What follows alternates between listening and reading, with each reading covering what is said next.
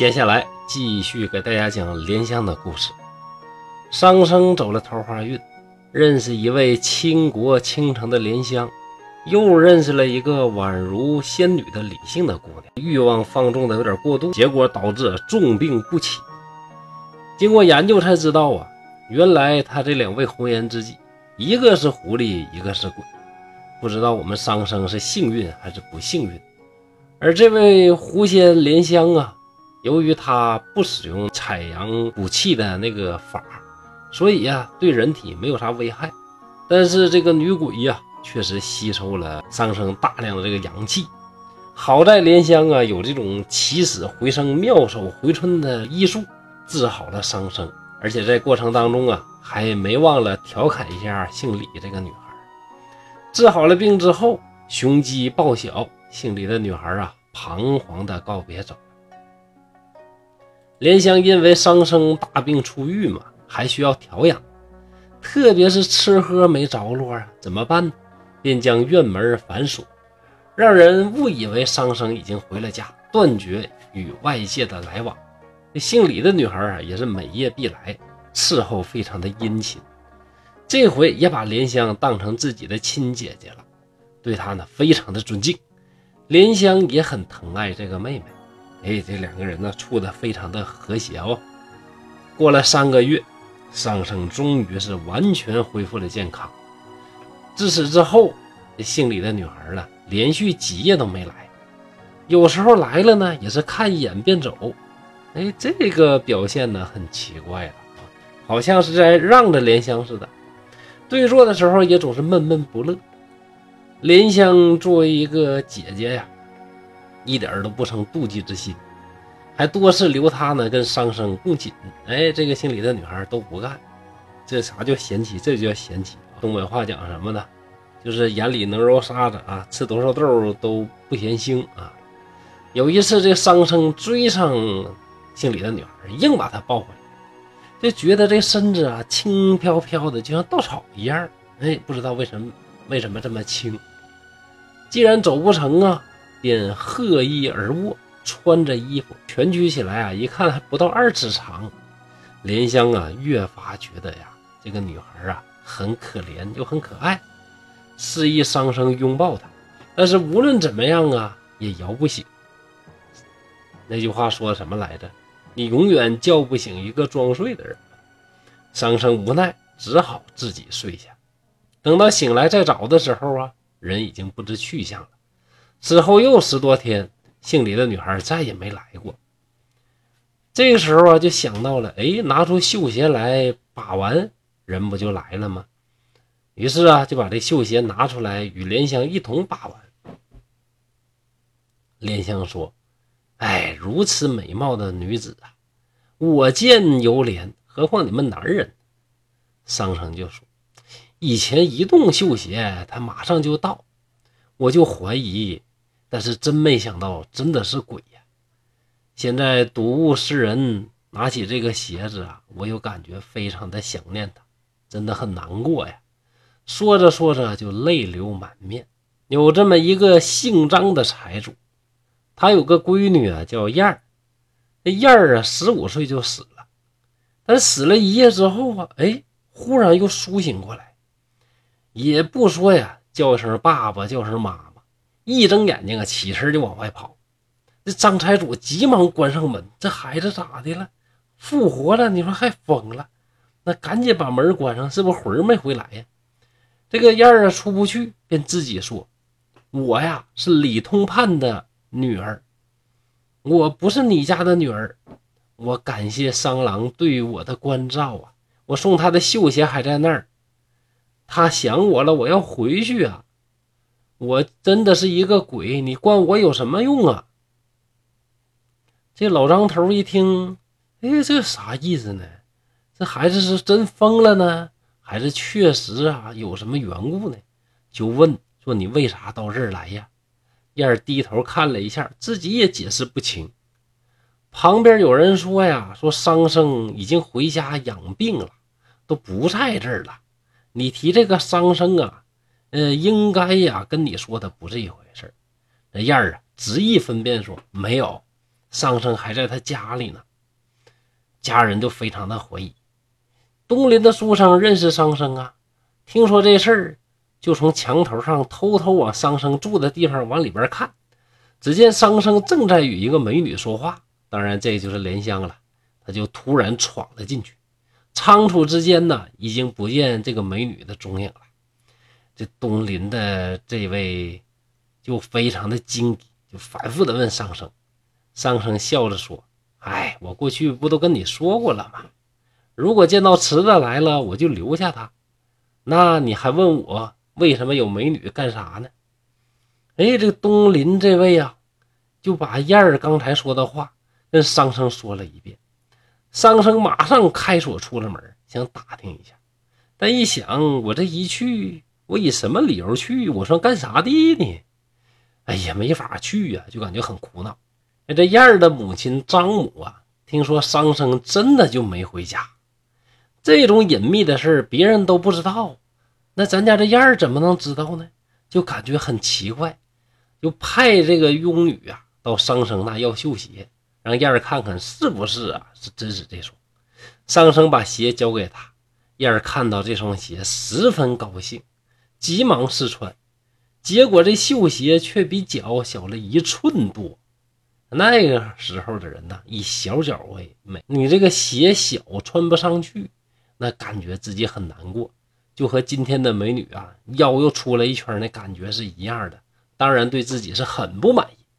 燕儿呢大吃一惊，拿过镜子一照，这时候呢模模糊糊才明白，原来自己呀是借尸还魂喽。就把这个事儿啊跟张母说了，张母啊终于相信这个事儿。燕儿啊对着镜子哭着说：“哎呀，我对那个时候的容貌很有自信呐，那看到莲香姐呀，还感觉自己呀自愧不如呢。今天变成这个样儿，做人还不如做鬼呢。你说说这话的时候，这燕儿的父母是啥感觉呢？对不？”哎呀，总之啊，就拿着绣鞋是放声大哭，谁也劝说不住。本来复活了借尸还魂是好事，那变磕碜变丑了，脚也变大了，那有点郁闷。从这儿啊也能看出来，对于女人来讲啊，这个容貌好看不好看，那比命还重要啊。哭完之后啊，燕儿蒙上被子就躺在床上，饭都不吃。不久啊，饿得全身浮肿。有意思的是啥呢？七天不吃东西没饿死，浮肿倒消了，还变瘦了。从此之后呢，就变得特别的饿，就开始吃饭。过了几天，浑身发痒，脱了一层皮。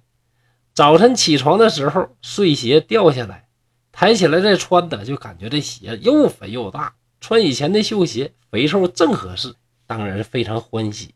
再照镜子一看，眉眼跟过去都变一样了，就更加高兴。没想到这容貌啊，还能不跟着这个肉体走，跟着这个魂走。所以说呀，这写小说比考科举有意思多了。考科举那规矩是人定的，不按照人家规矩写呢，哎，人就不让我中举，写的再好也没用。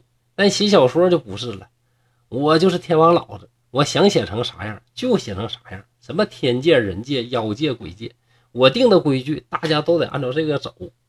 哎，我说大家喜欢穷书生，就都得喜欢穷书生，都得跟穷书生搞对象，而且呢还得争着抢着，还得送钱，还得对我好，还得给我治病。你你说有趣不有趣呢？好了，莲香一听说这奇闻呐，就劝桑生：“哎呀，你去张家提亲吧。”桑生一想啊，不行啊，我这穷鬼，人家是大财主啊，哎呀，没法去，没法去。不久之后。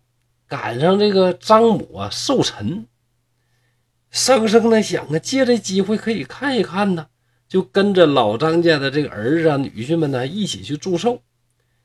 张母看帖上呢有桑生的名儿就让这燕儿啊偷偷躲在帘子后边认。桑生最后一个到，燕儿一眼就认出来，急忙跑过去拉住桑生的袖子，要跟他一块儿回家。这也是两世情缘呐。那是爱的深沉呐！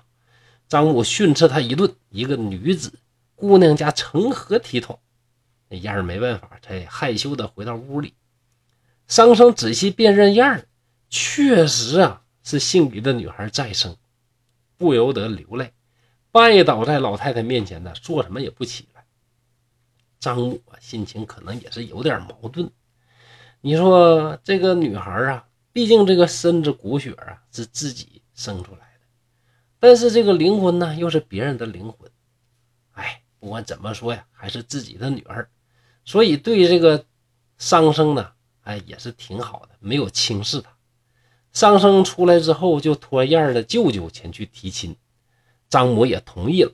定下良辰吉日，招桑生为养老的女婿。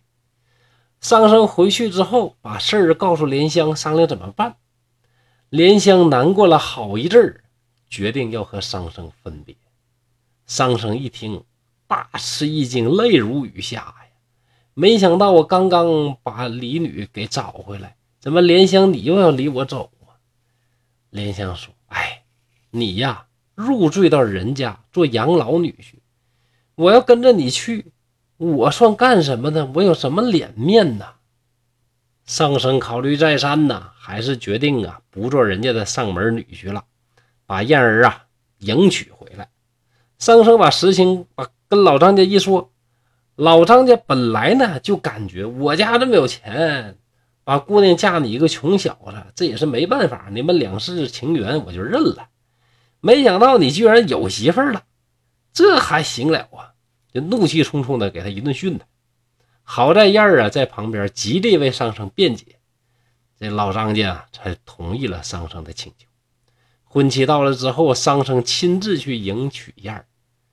他家这摆设啊，本来呢是非常不像样，可是呢，等迎亲队伍回来的时候，从大门到新房全都是花毡铺地，千百只灯笼蜡烛啊，照得如同白昼。你看这红颜知己呀，不但啊填补你感情上的空虚，而且还能给你带来物质上的丰富。如果写出来的事儿都能变成真事儿，那就好了。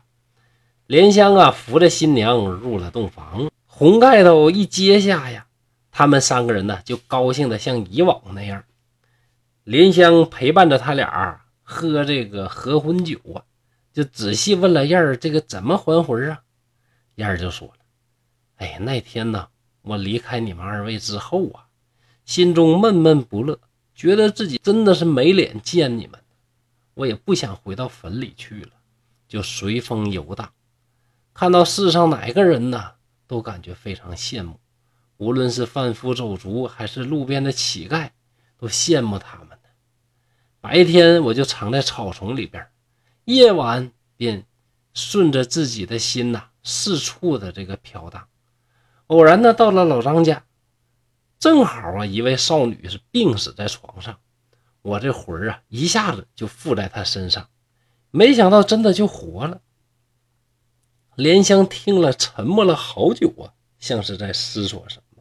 过了两个月，莲香生下一个儿子，产后得了病，日渐沉重，握着燕儿的手就说呀：“我这个孩子就只能托付给你了。”希望你能把他当成亲生儿子来抚养。燕儿啊，流下了眼泪，并且各种劝慰，几次要给他请医生，都被莲香拒绝了。这莲香啊，明显是自己想死啊！眼看着莲香生命垂危，只有一丝气息了，桑生和燕儿啊，都哭得非常的难过。忽然，莲香睁开眼睛说：“哎，你们也不要难过，有缘分，十年之后。”还能和你们见面。说完就断了气儿，掀开被要给他做寿衣的时候，发现呢已经现出原形，幻化为狐了。桑生不忍心以异类看待莲香，就以隆重的葬礼安葬了莲香。莲香生的孩儿呢，就取名叫胡儿。燕儿啊，就把他当成亲生儿子一样抚养。每到清明节，都抱着他到莲香的坟上哭祭。后来桑生中了举人，家境渐渐富裕起来。可这燕儿啊，一直都没有生育。好在这个胡儿啊，聪明伶俐，只是身体，经常体弱多病。燕儿呢，就劝桑生说：“你呀，再娶一房妾吧。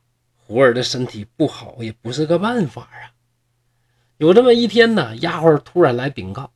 说门外呀有个老婆子领着女孩要卖，燕儿啊就让领进来看看。说正好咱家老爷要纳个妾，乍一见面便吃惊的说：“哎呀，这难道不是莲香姐转世吗？”上生仔细一看，哎呦，这女孩真的跟莲香非常的像，也感觉很惊异。问多大了呀？回答说十四岁。上生呢买下姑娘，燕儿握着姑娘的手来到内屋，托起她的下巴壳，笑着说：“你认得我吗？”姑娘回答：“嗯，不认识。”再问问她的身世啊？姑娘说：“我姓韦，父亲在徐城卖酒，死去三年了。”燕儿数着指头细算，莲香正好死了十四年。再仔细观察姑娘的容貌神态呀，这明显就是莲香啊！就拍着她的头大声喊：“莲姐，莲姐，你说十年后再见面，当真没骗我？”这个啊，就叫醍醐灌顶啊！姑娘是大梦初醒似的，咦了一声，盯着燕儿啊。仔细看，这商生啊，见状就高兴的笑着说：“呀，这就叫什么呢？似曾相识燕归来呀！哎呀，我的莲香，你又回来了。”姑娘流着泪说：“哎呦，对喽，听母亲说我一出生就会说话，家中人以为这是不祥，就给我灌了狗血，忘记了前世的因果。今天呢，才如梦初醒。哎呀，娘子。”你就是那个不愿意做鬼的李妹妹吗？两个人呢，共议前生的事是百感交集呀，都是两世情缘呐。到了寒食节那天呢，燕儿就说了：“今天呢，是我与商郎每年哭祭姐姐你的日子。”便同姑娘到莲香的墓前，只见墓地杂草丛生，树也长得很高。姑娘也触景伤情的叹息。燕儿对桑生说：“我与莲香姐两世好友，不忍分离。前世的尸骨啊，应该同葬在一起。”桑生听从他的意见，就挖开了李女的坟，取出了尸骨，运回来和莲香合葬在一起。亲友们知道这怪事之后呢，都穿着这个喜庆的衣服前来观看葬礼，达到了好几百人。以上的故事是我蒲松龄在庚戌年南游。到了宜州，下雨天走不了，住在旅店里。有个叫刘子敬的，他是商生的表亲。同乡王子章写的《商生传》约万余字，我细看了一下，大概这篇故事里意思是在故事的最后评价：哎，死去的人想要求生，而活着的人呢，却偏偏要求死。你说天底下最难得到的是什么？不就是我们这个身体？可惜这些拥有身体的人，往往啊还不爱惜自己的身体，以至于厚着脸皮活着还不如狐狸，悄无声息的死了还不如鬼呀。很明显呐，莲香就是古人心目中贤女的这个典型。有人都评价说呀，说贤哉莲娘，巾帼中舞剑一喊况胡耶。莲香的贤惠啊。在女子当中啊，我都很少见到，何况是狐呢？这李氏借尸复生，莲香时而转生，两个人呢就哭着喊着都嫁给桑生，并且在一起相处，哎，还非常的融洽，相敬如宾呐。在蒲松龄的这个笔下呀，你看一个男人有两个女人，这很正常，而且这两个女人呐，都应该呀互敬互爱，一同啊互相配合。好好的伺候自己这个相公，而女人呢，绝对不能有多个男人，除非是妓女。你像前边讲那个成仙里边，周生的年轻妻子不就是和一个仆人私通，下场是什么？不但是被杀，而且是被虐杀，肠子都被挂到院子里边的树上。所以说，在《聊斋志异》里边啊，我们能看到蒲松龄。深深的刻进去的那种封建礼教的烙印，所以在他笔下这爱情啊，一方面有很多的忠贞，很多的美丽，但是另外一方面呢，也存在着很多的问题和糟粕。还是那句话，大家读书啊，应该读原版的，但是在读原版书的过程当中啊，你也应该明辨是非，分清哪些是精华，哪些是糟粕，也不能把所有的名著啊都当成是圣经一样来读。您说对不对呢？好，关于莲香的故事啊就到这里。刘凯山在沈阳，祝大家幸福。